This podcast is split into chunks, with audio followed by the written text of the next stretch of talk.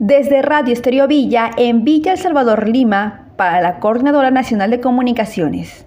El Programa Nacional de Alimentación Escolar Caliguarma denunció penalmente ante el Ministerio Público a la Municipalidad de San Juan de Miraflores en Lima Sur por tener almacenados y no distribuir alimentos entregados por el MIDIS a la población vulnerable del distrito en el marco de la emergencia sanitaria.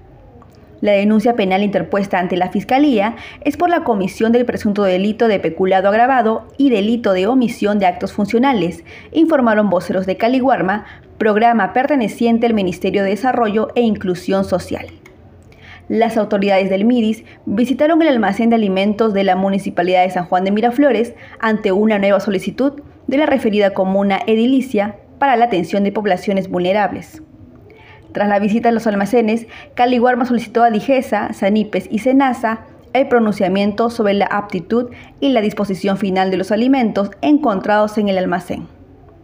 Se determinó como medida de seguridad la destrucción de las canastas de alimentos encontrados en 14 parihuelas y la inmovilización de las canastas de alimentos ubicados en 39 parihuelas hasta que la municipalidad demuestre que estos alimentos no se encuentran contaminados.